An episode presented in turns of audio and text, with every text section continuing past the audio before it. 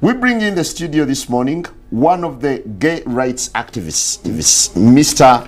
Should I call you Mr.